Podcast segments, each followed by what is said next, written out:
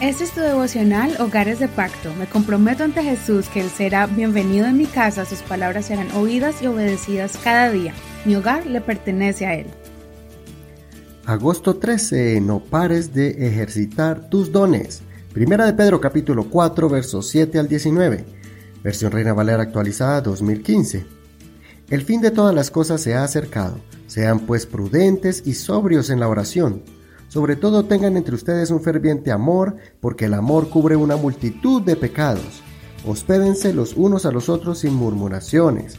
Cada uno ponga al servicio de los demás el don que ha recibido, como buenos administradores de la multiforme gracia de Dios. Si alguien habla, hable conforme a la palabra de Dios.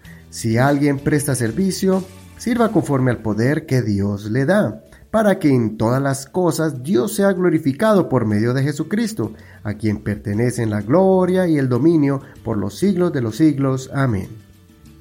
Amados, no se sorprendan por el fuego que arde entre ustedes para ponerlos a prueba, como si les aconteciera cosa extraña.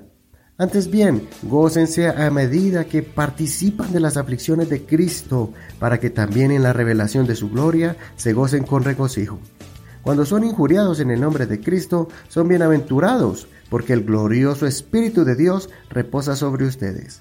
Así que ninguno de ustedes padezca como homicida o ladrón o malhechor, o por entrometerse en asuntos ajenos. Pero si alguno padece como cristiano, no se avergüence, más bien glorifique a Dios en este nombre. Porque es tiempo de que el juicio comience por la casa de Dios. Y si primero comienza por nosotros, ¿cómo será el fin de aquellos que no obedecen al Evangelio de Dios? Y si el justo con dificultad se salva, ¿en qué irá a parar el impío y pecador? Por eso los que sufren según la voluntad de Dios, que se encomienden su vida al fiel Creador haciendo el bien. Nos estamos acercando al final de la carta y los consejos son cortos y concisos para la iglesia que sufre persecución, pero todavía manteniendo una fe firme. Cuando el apóstol Pedro se refiere a la multiforme gracia de Dios, nos da a entender que el amor y compasión de Dios se muestra de muchas formas y maneras, y una de ellas es por medio de los dones que Dios ha puesto en nosotros. Es la forma en que Dios se glorifica en medio de la humanidad, sean creyentes o incrédulos. Por eso no debemos esconderlos o suprimirlos, pues estaremos retrasando el plan que Dios tiene para con alguien. Usemos el don que Dios nos ha dado para repartir alguna bendición o corrección, y así esa persona se pueda salvar. Pueden ser obras de sanidad o fortaleza, restauración o instrucción. Cada don de Dios viene con un propósito, para llenar una necesidad específica de alguien para hacer crecer en la fe al que lo imparte. Y de esa manera también, a la misma vez, el nombre de Jesús es exaltado y que su reino se expanda en más personas y hogares.